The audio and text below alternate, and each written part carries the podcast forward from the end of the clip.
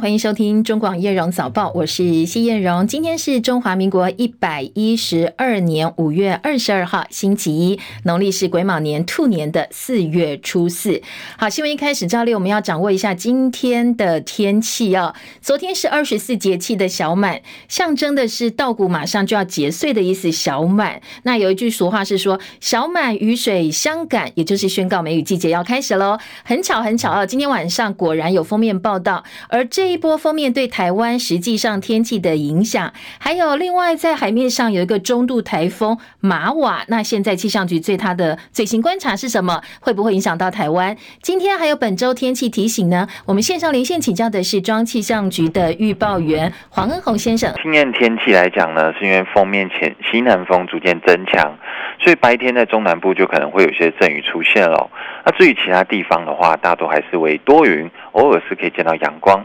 那午后是有局部的短暂阵雨，那随着锋面逐渐接近，在北部地区可能中午过后呢，降雨几率也会增加，逐渐会转为局部阵雨的情况哦。那但整体的降雨增多还是在晚上，西半部降雨会变得更为全面，呃，而且明显是有短延时强降雨及局部大雨发生的情况哦，请大家注意雷击、瞬间强阵风等较为剧烈的天气现象。那在温度方面呢，各地普遍高温是三十一到三十四度。那在西南风沉降的影响，华东及大台北盆地天气会更为的炎热，高温可以来到三十五、三十六度。那在台东甚至会有呃焚风发生，所以可能会出现三十八度的极端高温哦，请大家外出也要多加留意闷热的情形。那夜晚呢，低温北部、东半部是二十二到二十四，稍转凉一些；中南部则是二十四到二十六度。另外要留意的就是风浪部分的话，北部恒春半岛沿海空旷地区及马祖绿岛蓝屿容易有较强阵风，最近海上作业及海边活动，朋友多加留意。那今天出门的话，就建议哦，下午过后都是要携带雨具备用哦，然后要注意呃高温的情况。那在呃台风的部分，今天清晨两点起，这个台风结构还有发展都是非常良好的哦，所以已经升格为中度台风了。那强度增强也是比较快的。不过因为它距离台湾还是非常遥远哦，大概还有三千三百公里左的海面上。那未来呢，可能真的要比较接近台湾时间，也是到下周末之后喽，可能是下周日呃呃周日或者是下周一这个情这个情形了。所以时间上跟位置上距离都还是比较遥远。不过大家请大家还是要持续关注这个台风的动向喽。好，那我看刚才你有讲温度部分，今天各地好像还是偏热，但是部分气象专家提醒说，哎，明天温度会大降十三度哦。那这个部分呢？嗯。嗯，这特别注意哦，因为它这个锋面一南下之后呢，随后就是有东北季风增强，带来比较干又凉的空气，特别是在北台湾这边，就是北部跟宜兰这里，像今天高温可能有三十一、三十，呃，刚刚讲普遍三一到三四嘛，但是北台湾这边可能更高，可能三十五度、三十六度，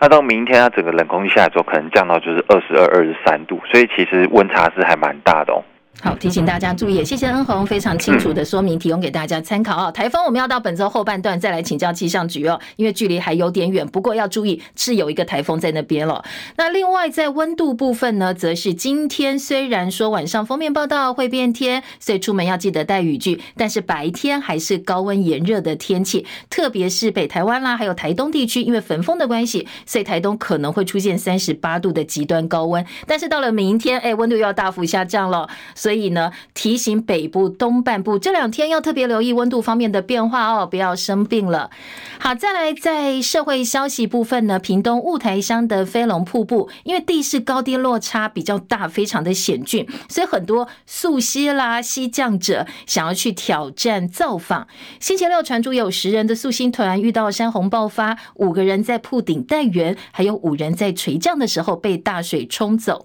昨天下午呢，屏东消防局开始搜救，到昨天傍晚为止，救出了五名民众，不过也找到两具遗体哦。另外还有三个人失踪，今天早上还会再设法搭救。啊，刚才有提到屏东雾台乡飞龙瀑布有溯溪团遇到山洪爆发，那昨天呢已经救出了五位民众，不过发现两具遗体，还有三个人失踪，所以呢五人获救，两死三失踪。因为昨天搜救到傍晚之后天色昏暗，所以搜救人员撤。回了指挥所。今天清晨继续要找这三名失踪者，还有设法要移动吊钩在岩壁当中的一具遗体。对于飞龙瀑布的溯溪意外，屏东地检署说，现阶段还是以救人优先，等到事后会来调查整个经过，来厘清到底有没有人应该要负责。好，这十位溯溪团，其中很多都是溯溪高手。刚才也提到，屏东雾台乡的飞龙瀑布，其实它是非常险峻，一般人是不会去挑战。那大家也疑问说，好，既然是溯溪高手，为什么还会遇难受困？台湾溪降协会首席顾问黄正贤接受访问时表示。溯溪团成员年纪大概在二十岁到三十岁之间，非常年轻，加上来自北中南各地的溪降好手，甚至还有搜救经验。尽管如此，遇到突如其来的暴雨，加上地形的关系，再有经验，恐怕也很难应付现场第一时间的状况。不过当然啦，整个过程还有呃，到底原因是什么，需谁需要负责，都还要再进一步调查厘清。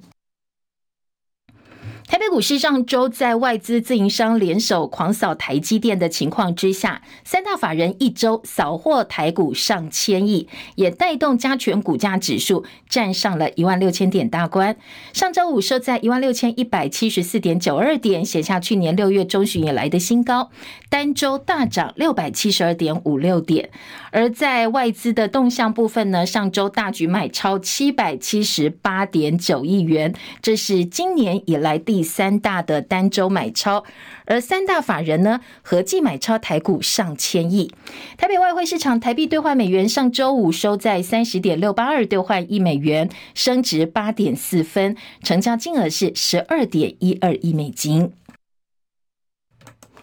第七十六届世界卫生大会今天正式在瑞士日内瓦登场，我们是没有受邀的。不过在场边活动相当多，包括行政院长陈建仁透过视讯向国际分享台湾从 SARS 到新冠疫情的应对经验。而卫福部长薛瑞元呢，在当地也开了国际记者会，他被问到 WHO 后疫情时代，如果继续把台湾排除在世卫大会之外，会有什么样的危险呢？薛瑞元说。二零二零年，如果呢已经加入 WHO，我们就可以更快的提供资讯给世界卫生组织。台湾当时很有警觉，但是呢就没有办法保证接下来未来每一次都这么幸运。下一次再有疫情的话，薛仁说，台湾很有可能就是全世界疫情的破口了。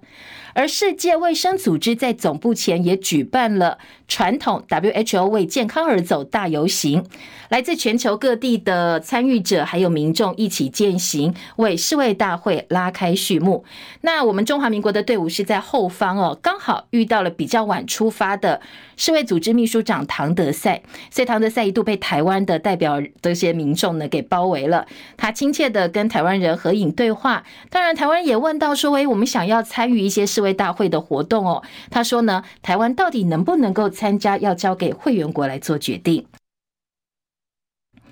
美国总统拜登跟联邦众议院议长麦卡锡今天双双宣布，将在明天就提高美国举债上限进行面商。麦卡锡透过推文，白宫则是在书面资料当中表示，拜登结束七大工业国集团 G7 日本广岛高峰会，回到华府期间，两个人曾经通电话，而且呢同意明天大家一起面对面商讨。美国财长耶伦表示，现阶段六月一号还是提高债限的硬期限，而白宫跟共和党国会议员过去几周一直在非常非常紧张的谈判，越来越向极右翼靠拢的共和党。要求删减开支来交换提高政府的债这个债限，但是大家很担心哦，如果美国政府史无前例债务违约的话，接下来可能影响就不是只有美国了，会对全球经济带来灾难性的后果，其中当然也包括现在白宫最担心的是美国自己的经济衰退。美国今年初击落一枚入侵疑似呃这个中国大陆入侵的间谍气球之后，双方的紧张关系更形恶化。美国国务卿布林肯访问北京之行也因此宣告取消。美国总统拜登今天表示，他在去年十一月在印尼巴厘岛二十国集团高峰会跟大陆国家主席习近平会谈之后，接下来的几个月，双方的关系确实变得很糟糕。不过他也说，哎，你们马上大家都会看到，我们要开始解冻了，有一些预告。而七大工业国集团高峰会闭幕了，乌克兰总统泽伦斯基参与最后一天的议程，而且呢，他也开了记者会。他说，参访广岛原爆纪念馆的时候，他看到一张名为“死者人影”的照片，感触很深。他说呢，这张照片是原子弹爆炸之后发出热波，导致人瞬间被气化，留下死者人影。他说，俄罗斯总统普廷并不是真的想要统治乌克兰人，而是他说。普亭是想要把乌克兰人通通变成这张照片上的死者人影。瓦格纳佣兵集团跟莫斯科官员表示，他们已经完全占领乌东巴赫姆特。不过，乌克兰总统泽伦斯基拒绝承认。他说呢，巴赫姆特已经被残酷的战争摧毁，但是他特别强调，俄罗斯方面并没有占领。戚海伦的报道。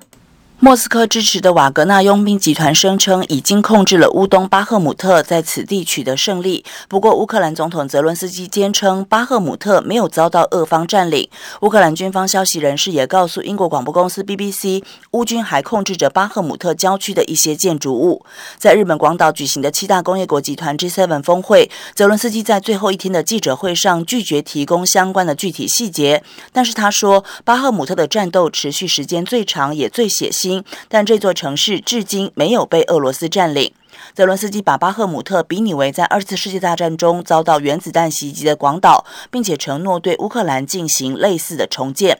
美国有线电视新闻网 CNN 引述瓦格纳军事集团负责人说法表示，瓦格纳将在二十五号占领承诺占领的所有领土后离开乌克兰东部前线。他还说，在部队离开之后，相关职务将移交俄罗斯国防部。对此，俄罗斯国防部没有立即回应。瓦格纳负责人也驳斥了泽伦斯基坚称到周日巴赫姆特市还没有完全被俄罗斯占领的说法。他声称巴赫姆特已经没有一个乌克兰士兵。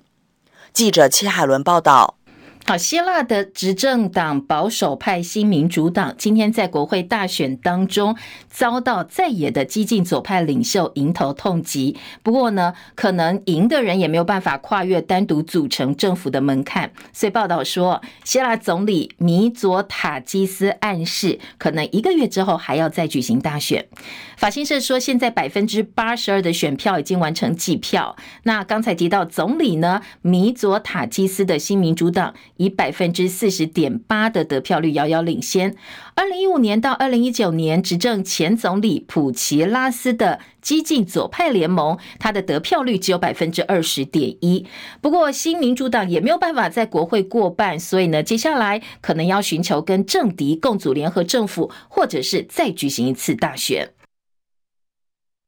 国内的政治话题，检警侦办不动产借贷媒合平台 IMB 吸金诈骗二十五亿元的案子呢，宜兰县民进党立委陈欧珀，他被时代力量前立委黄国昌爆料说，在二零二零年竞选期间。免费使用这个诈骗集团旗下在罗东金华区的办公大楼当做自己的服务处，就连保姆车也是登记在诈骗集团旗下的公司。好，诈骗集团提供我们立法委员车子跟房子，外界觉得有点夸张哦，非常的不可思议。而陈欧珀上周五鞠躬道歉，说他是因为交友不慎，承认自己宜兰罗东的竞选服务处跟他使用的车辆。都是这一个诈骗集团登记公司所提供的。而国民党立委拟参选人徐巧芯也预告说，他今天会到地检署去告发陈欧珀。好，事件延烧了四天之后呢，陈欧珀在昨天晚间发表声明说，他退出二零二四宜兰立委选举。不过他强调自己清白无价，誓死捍卫。他说会选择退选是为了顾全大局。让民进党有空间对宜兰重新布局。他也特别强调呢，自己没有跟诈骗集团挂钩，是在不知情的情况之下接受企业赞助。他反控黄国昌是政治追杀，对他的人格摧毁。国民党主席朱立伦宣布征召新北市长侯友宜参选总统。虽然说红海创办人郭台铭当天曾经透过脸书发文力挺侯友宜。不过事后随后各种郭台铭不满征召结果的传闻不断，郭台铭上周五是到日本度假，他并没有出席国民党周六举办的誓师大会。好，他出国前在机场被媒体追问说：“哎，那你是不是认为自己被国民党欺骗？”郭台铭哦，他在现场一连说了五次对不起，他表示对不起中华民国的国民、台湾的人民，他努力不够，说他要出国度假休息一下。昨天晚间他回来了，他在机场则表示，最主要是陪小孩跟孙子，不过很多的政治话题跟疑问，他都没有进一步的回应跟说明。而在国民党初选，呃，这个类初选的过程当中哦，挺郭台铭的立委陈玉珍说，郭台铭在沉淀几天之后，可能会复制上一届争取提名失利之后，在全台巡回的感恩之旅，谢谢这一路上支持他的台湾民众。因为陆陆续续传出郭阵营对党主席朱立伦的操作整个过程呢相当不满，所以接下来蓝营的二零二四有没有办法整合，也充满变数。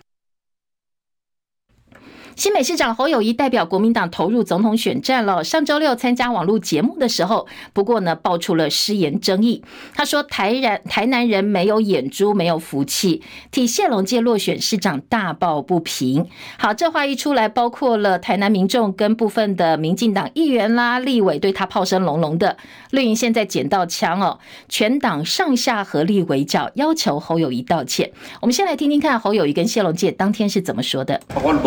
教你安尼做啦！哎呀，啊，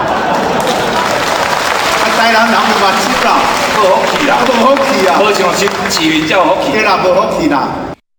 好说，台南人没有福气，因为谢龙介当时选市长落选了。而民进党总统参选人赖清德则表示，这一段话证明了国民党没有民主自由的 DNA。民进党总统参选人赖清德批评侯友宜说，台湾人没福气啦，这是没有民主的 DNA。昨天晚间呢，侯友宜在脸书发文道歉，他说他是为台南市民感到不平，大抱不平，认为台南值得更好的发展，因为疼惜的心碎，一时情急。才造成了用词的不周全，而蓝营方面也回击绿营哦。新北市议员叶元之说，侯友宜现在道歉啦，那蔡英文呢，要不要也道歉呢？因为他说，过去蔡英文也因为选举选输了，批评过台中、高雄跟花莲人，如果是相同标准的话，那蔡英文也应该道歉。其实民进党之前类似的发言更多，像蔡英文。对着那台中人说：“你们对不起林佳龙，因为没投给林佳龙。”然后以前段宜康因为花莲人没有投给民进党，说我看不起花莲人。好，所以现在主帅定位之后，二零二四选战的烟硝味现在越来越浓了。而新北市长侯友宜跟民众党党主席柯文哲在宣誓参选二零二四总统大选的时候，也都承诺如果当选会到立法院进行国情报告。而副总统赖清德则说，过去在野党要求总统备询是有违宪政制度，这不是总统个人意志的问题。他也暗批这两人不太了解状况。我将依据宪法的规范到立法院做国情报告。并接受全民监督，依据宪法规定，到立法院进行国情报告。立法院党团都要求总统来到立法院做国情咨询之后，接受立法院质询，这样的做法是有违目前的宪政制度。好，前面听到是侯友宜跟柯文哲说他们承诺要到立法院做国情报告，后面是赖清德质询说质疑要说这是有违宪政制度。昨天柯文哲再被问到，他表示他知道国情报告跟质询不一样，而且法律本来就有，不过他认为行政立法跟司法应该各自分立跟制衡。第一点哦，总统到立法院呢，那个叫国情报告了，那个本来在法律里面就有。哦，啊，其实。像通常是这样的哦，我的幕僚特别去翻你的，二零一二年好像老柯也有要求，要求马英九去立法院国情报告，所以是这样的哦。这个法律上本来就有了哈，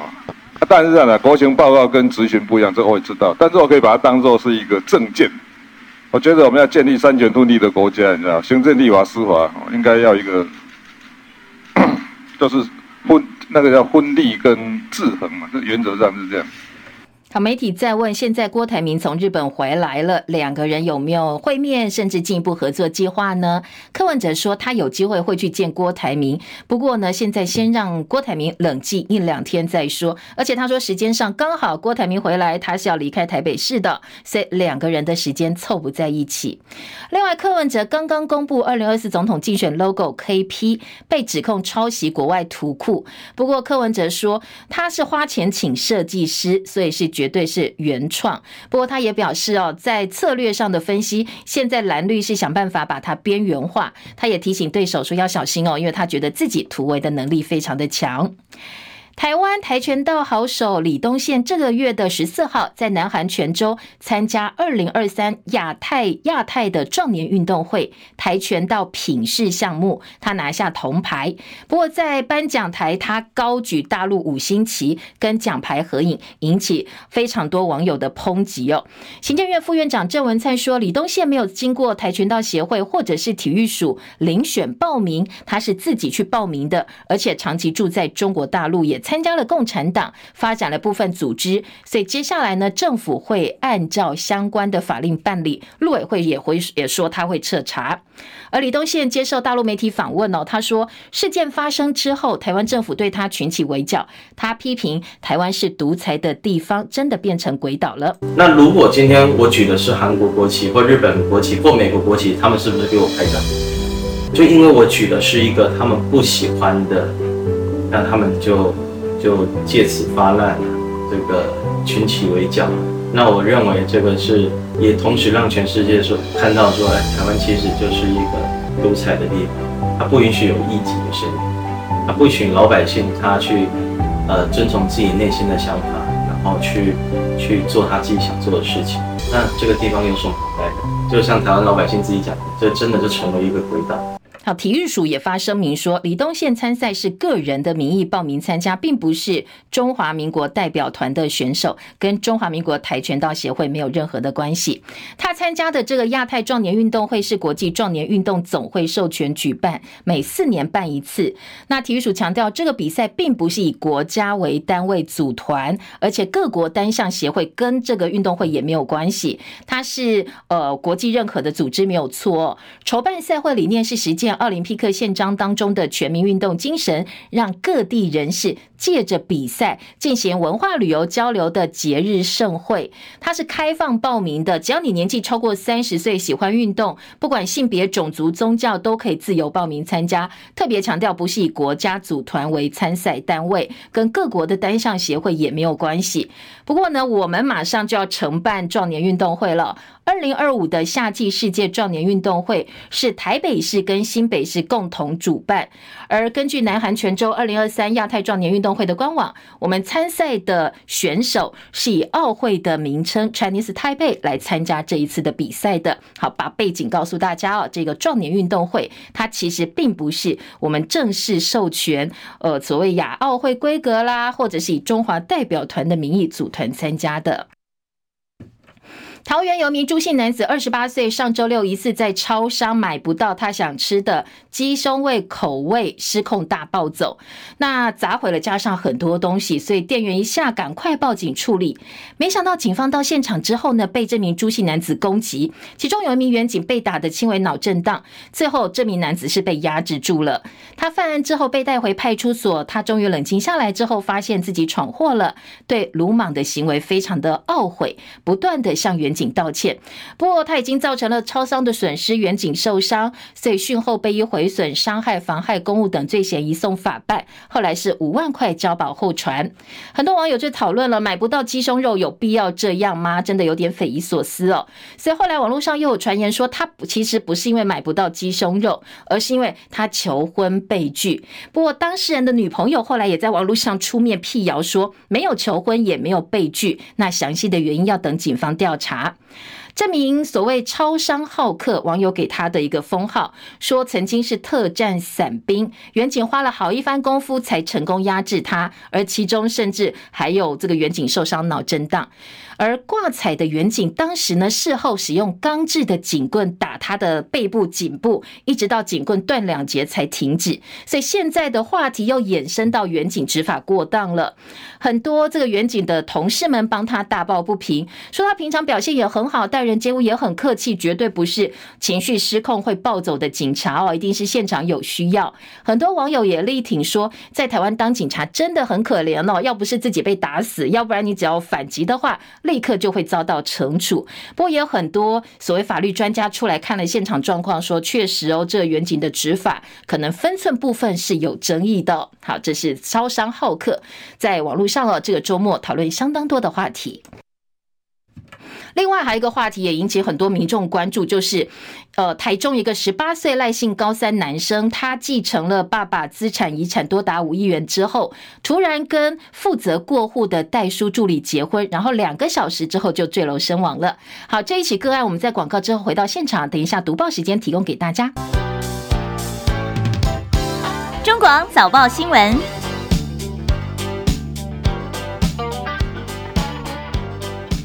早报的头版重点呢，呃，三大报其实最醒目的是呃中时联合自由下面的这一则广告哦，买了三大版的广告哦，是要求说我们现在呢交通真的很糟糕，要解决台湾交通的问题，撕掉交通地域标签，保障全民生命安全，避免家庭破碎。说这个方法很简单，要全力贯彻。四个大字，严格执法，然后三个惊叹号，说呢，如果能够翻转台湾是交通地狱的恶名，您的丰功伟业必留青史。他要写给谁？那是说致相关首长，署名是小市民施克德。好，就是这样子，所有的广告全文了。非常醒目的广告，这个小市民花了这个好多的钱呐，买了上百，呃，买了三大报的下半版面，要提醒，希望我们的相关首长来解决台湾的交通问题。好，这是今天这个早报头版下半版面很醒目的广告。到底这个施克德何方神圣？可能今天白天就会被挖出来了。再来，在早报的头版重点部分呢，今天当然礼拜一，所以呃比较不聚焦，加上半版让给了广告，所以早报头版的新闻相对是比较单纯的。中国时报今天的头版头条呢，关心的是。拜登会晤泽伦斯基，美国再军援乌克兰三点七五亿元。还有一个头版上半版面挖挖了一小块预告，说在截稿前的消息，陈欧珀宣布退选了。好，刚才也提供给大家，因为跟诈骗集团呃有一些牵扯，所以民进党在宜兰部分的立委参选人陈欧珀深夜宣布退选。联合报今天头版头条是美国总统拜登预告说，美中关系很快就会解冻。自由时报头版头条：统促会、统促党邀请日本的血流会到台湾，而这个血流会被日本警方是指定暴力团，而且呢，竹联帮八年前就跟血流会合作，所以今天在自由时报把它放在头版头条，当然觉得说，哎，这个是不是要在台湾跟选举接下来的总统、立委选举有一些牵扯？统促党要有一些动作呢？当然，这个自由是把它放在头。头版头条来凸显这样一个质疑。另外，自由还有一则新闻是会考英文阅读第一题是送分的。好，家里如果有考生的话，可能等一下我们内页新闻也会提供给大家哦。说，呃，国中教育会考昨天英文是第二科考，结果却发现说英文的阅读选择题跟四年前一百一十一年英文科阅读参考题本是一模一样的。所以教育部昨天晚上说，当然参考试题本是公开的资讯，不过因为公平原则的关系啊，公平性考量，所以呢，在教育会考英文科阅读测验第一题一律送分，一律给分。以前的做法是，每一次会考入围前都会针对呃过去各年度使用过的考题，认定是已经曝光的题目就停用，说这些题目不要再出了。没想到这一次出了一模一样的考题，所以可能接下来还要再去检讨。对于这些试题库当中的管理机制，呃，不能够再发生一样的状况了，可能大考的公平性会遭到质疑，总不能都送分嘛，哦，所以好，这个是今天自由时报题版到头版的另外一个重点。财经报纸今天两大财经报纸的头版头条，在经济部分告诉你说，台股三轧行情有影。什么叫三轧哦？轧融券、轧借券跟轧空手。因为上周呢，呃，在大盘收复一万六千点大关之后，市场专家也预期说，本周指数有机会挑战一万六千一百六十二点到一万六千三百五十点上档压力区，周线力拼连二红。工商时报说外资相挺，所以台积电要再战巴菲特的魔咒价位。台积电上周的股价好像睡狮乍醒一样，呃，国际的资金单周大买五点二七万张，所以上周的台积电股价大涨，大涨了百分之七点二六，从五百块钱保卫战一路反攻到五百三十二块。那所谓的巴菲特魔咒价位是五百四十六块，所以今天才说，哎，马上本周就要重新挑战这个魔咒价位。外资说，嗯，国际资金这一次看起来好像态度比三月下旬台积电股价反弹更坚定，所以呢是比较看好这一波台积电表现的。这是《工商时报》的头版头条。另外，半导体话题，今天两个财经报纸其实给的版面都还蛮大的，分别是在头版的中间版面跟内页的分析。像《工商时报》就告诉你说，呃，美日印澳组团发展半导体，这是美日印澳的这个领袖呢齐聚在日本广岛，结果在四方安全会谈之后，他们针对半导体的合作再度发表共同合作、一起发展半导体的相关立场。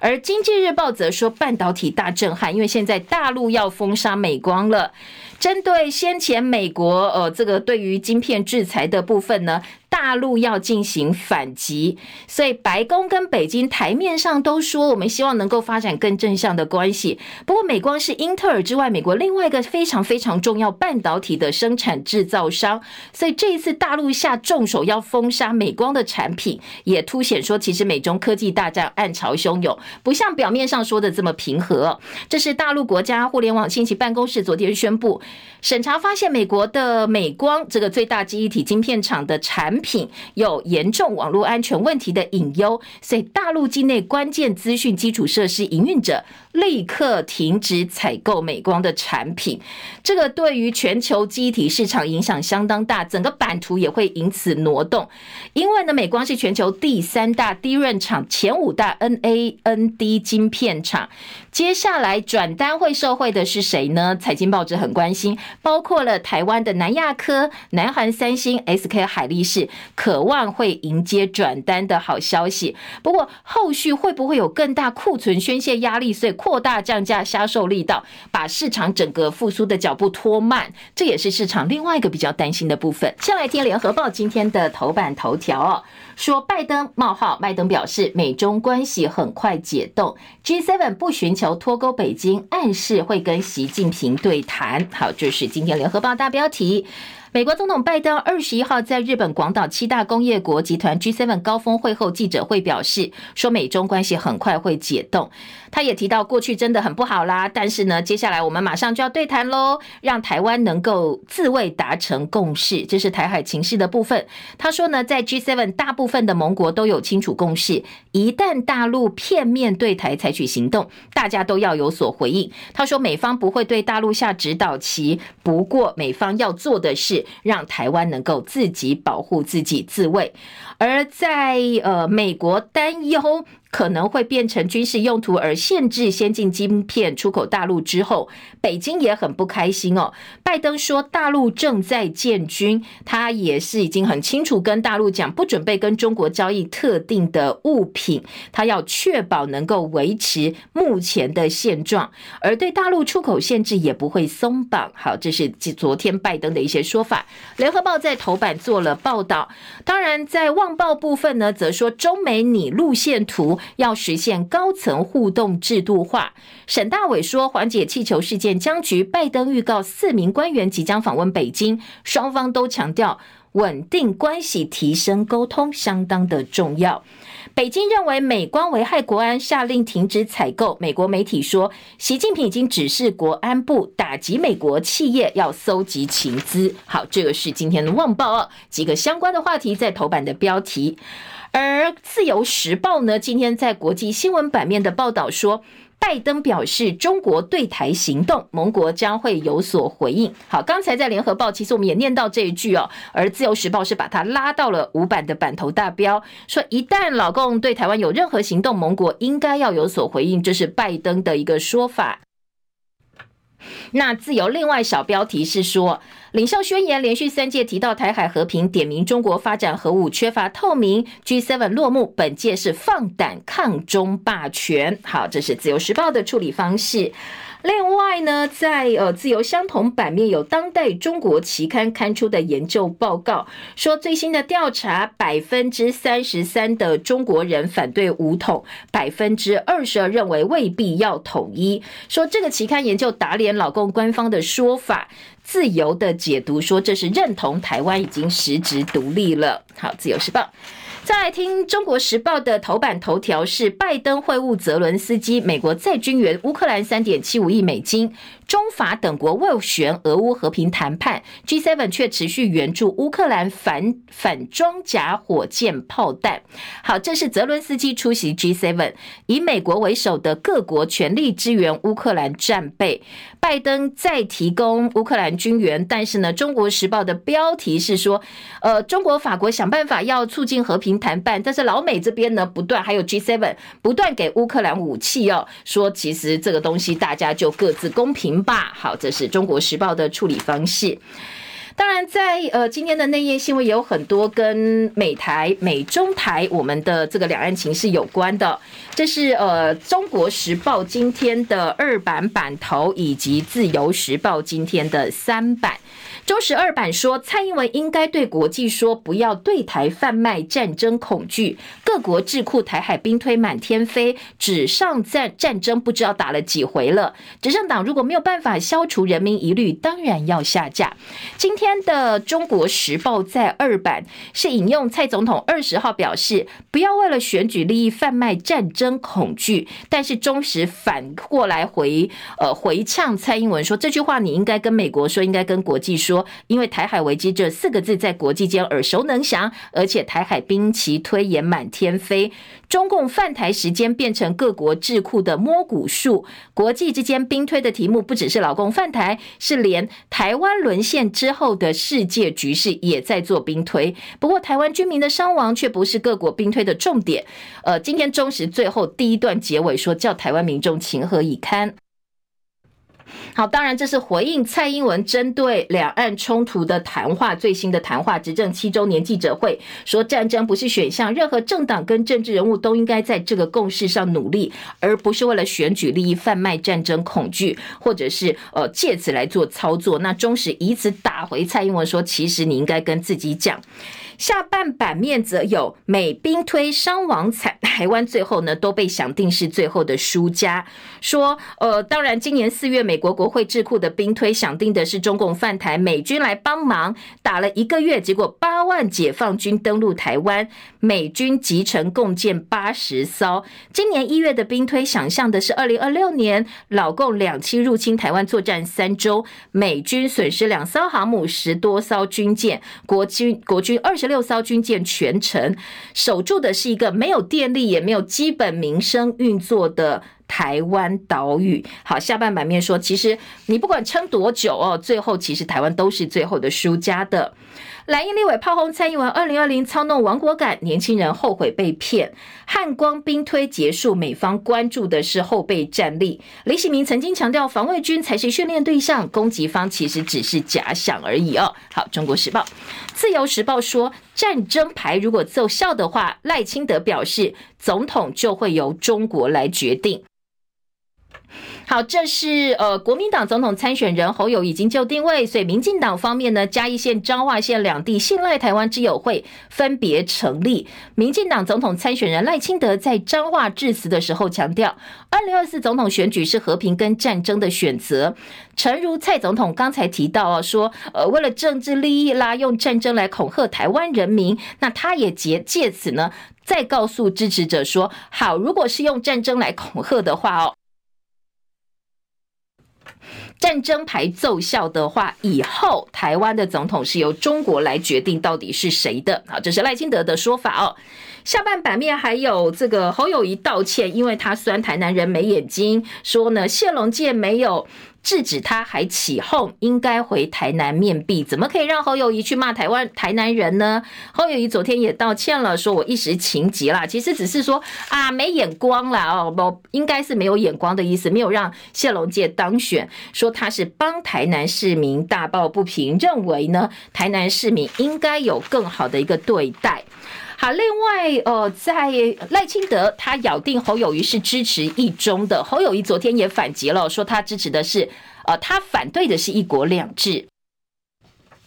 赖清德紧咬国民党跟参选人接受九二共识，一个中国等于放弃主权，批评侯友宜呢可以站清楚，呃，站出来讲清楚，你到底支不支持国民党的九二共识？侯友宜阵营则表示说赖清德偷换概念，他明明只说反对一国两制，并没有说他支持一中。好，柯文哲担心现在被边缘化，侯友宜传达才稳维持现状的立场。呃，联合报今天的特稿说，侯友谊试图要跳脱传统的统独争议，以中华民国论反对台独跟一国两制。民进党找不到抹红的机会呢，就只能够扯国民党主张九二共识，将国民党主张的一中各表说成是支持一个中国，让侯阵营现在急得跳脚。两岸论述交锋，蓝营说赖清德台独工作者怎么保护台海？绿营则说二分法谈台海，这是呃地沟倒菜兜，好好，这个就意思就是说这是两种两种事情被他们牵在一起讲了。好，这是今天的联合报。当然，呃，郭台铭有小小的一点点的版面了，说他回台湾了，但是并没有多针对争议的事件在做说明。自由时报头版头条呢，来听到说统促党邀日本续留。刘会来台湾，警方防黑帮介入选举，全程搜证。好，这个血流会是指定日本已经认定是指定暴力团了，所以警方绷紧神经。还有在今天自由时报头版有一个蛮可爱的新闻，说国小姐妹。有一个妙点子，这个姐妹花想出一个好方法，抓猫喂食器获得肯定。日本东京创新天才国际发明展，我们拿下二十七面金牌哟。那台北市建安国小的一对姐妹花发明出具有这个运动功能的喂食器控制装置，抓猫喂食器。你的猫咪必须要充分运动之后才能够吃到饲料，避免过胖。所以是年纪最小的这一届金牌得主。今天自由时报有姐妹花的照片。好，这其实跟很多猫的呃这个玩具，就是你必须要经过一番努力之后，才能够挤到里面的零食，有一点点呃异曲同工之妙。好，自由时报特别帮他们放到了这个头版的焦点。内页新闻，呃，当然有这个自由二版是围堵唐德赛，台湾团高喊要加入世卫，那唐德赛跳针说要交给会员国投票决定。而三版就是呃今天自由的四版哦，台籍共党选手夺牌局五星旗为中国统战而宣传，陆委会要彻查。而在今天的自由说，呃，台南市的跆拳道委员会谴责李东宪这名选手向中国表忠，贬低台湾不可取。昔日教练说背叛师门没武德，叛国卖友刚刚好。而另外自由也说，共产主义入侵竟然无法可管，统派团体经常举五星旗集会游行，所以说言论自由不能够无限上纲。自由时报的论点呢？不过当然很多人说。呃，这个是民主自由的台湾，应该要可以容忍各种不同多元的言论，所以来回击哦，现在民进党提出来的种种声音。联合报要闻版国造前舰下半年下水，国防部打算让步，本来规划明年五月。蔡英文五二零谈话确认是今年，国防部已经改口了。昨天的说法没有看到反对的字样。汉光兵推台美今天会开检讨会，辅党画押前舰角力暗潮汹涌。前舰国造原型舰下水的时间，经过国安会资委黄树光跟国防部长邱国正各吹各的调之后，最后三军统帅出面定调。在号称最会沟通的蔡政府，这个案子现在非常特殊，军政沟通之后看得出来。下面是暗潮汹涌，但是国防部可能会让步。好，这个是呃今天的联合报报道。再来，在昨天的这个飞龙瀑布的案子呢，今天联合报放在二版，自由时报九版版头。联合报说，这个飞龙瀑布溯溪溪降两死三失踪，整夜困在峭壁上，现在陆空漏夜搜救，而且也提醒团员有高手，你遇到暴雨一样跑不掉，所以溯溪需要精准的掌握天气比较重要。还有在桃新北板桥，有小朋友深夜去遛他的鹦鹉遛鸟，没想到鹦飞走了，触电身亡，还造成板桥将近三千多户大停电。好，这是呃今天的社会新闻，提供给大家。中国时报四版说，卡管案杨度说一定跟赖清德有关系。好，台大前校长管中闵跟作家杨度合作写了《大学的脊梁》，台大校长遴选事件跟管中闵心情的记事这本书，记录了卡管案的过程。而在执笔者作家杨度说，卡管案一定跟当时的行政院长赖清德是有关系的。两天内说，当时呃赖清德以行事不利为由逼退了。当时的教育部长潘文忠之后，两天内马上让吴茂坤接手，显然你人选就已经准备好啦，代表说你完全就在你的谋划之中哦，你是幕后的操盘手。所以，中国时报记者周玉祥说。哎，你这个对于侯友谊喊了一句“自由民主是我们的 DNA”，就被赖清德骂说这不是国民党 DNA，争论不休。那你自己有没有自由民主 DNA 呢？说你怎么解释你在象征妨碍学术自由的卡管案当中扮演的角色？应该要对外来说清楚哦。好，这是中国时报。还有立法院今天测谎排除当证据，立法院今天交锋，到底它算不算是一个科学证据测谎？因为测谎的变数真的太多了，你当天的心情变动可能都会影响到结果。司法院打算修刑事诉讼法，明文禁止，但是法务部不认同。法官说这是侵害缄默权，检察官认为因噎废食，正反论辩，因为对于实际办案可能会有点影响。那实务也发现很容易变成冤案，测谎未必。不利被告，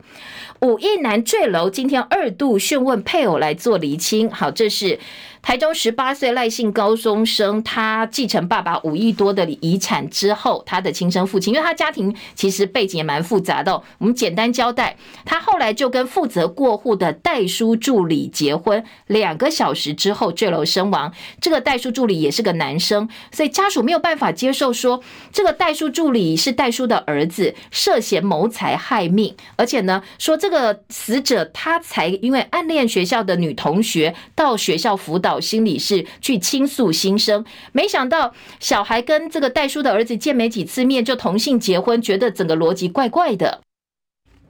民法医高大成接受死者家属委托验尸，也提出质疑，包括说死者十楼坠下来只有右手关节处手肘，呃，生前可能骨折。那验尸发现死者脸目也没有所谓的熊猫眼，代表没有颅内出血，肚脐也没有黑青。所以现在他从事法医三十年，研判可能是生前已经有呃被喂毒了。不过当然这个东西检方都说我们在等解剖报告之后再来哦做进一步的厘清哦。好，这个案子呢。当然，网络上很多人去讨论了哦。今天早报也做了部分的报道。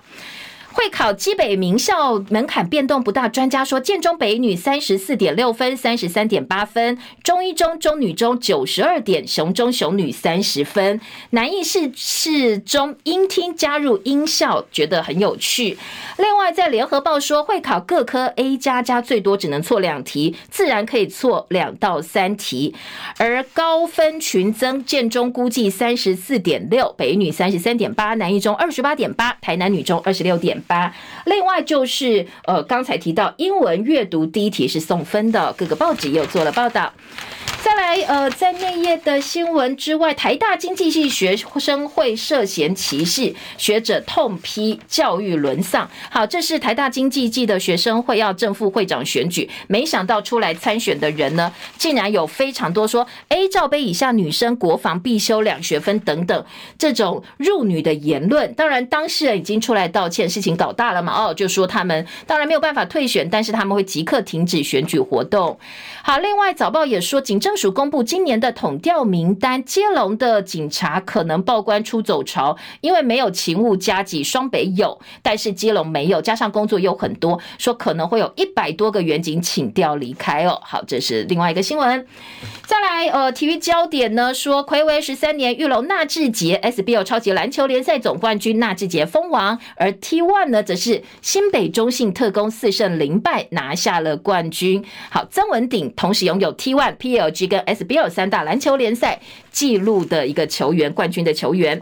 经济日报另外呃，在内页新闻告诉你，后年报税渴望再全民减税，因为免税额要调高了。工商时报说，美光晶片在大陆面临禁售危机，提供给大家做参考。以上是今天《夜用早报》的新闻重点，谢谢大家收看收听，也祝福您今天美好身心。明天早上七点钟同一时间再会，拜拜喽。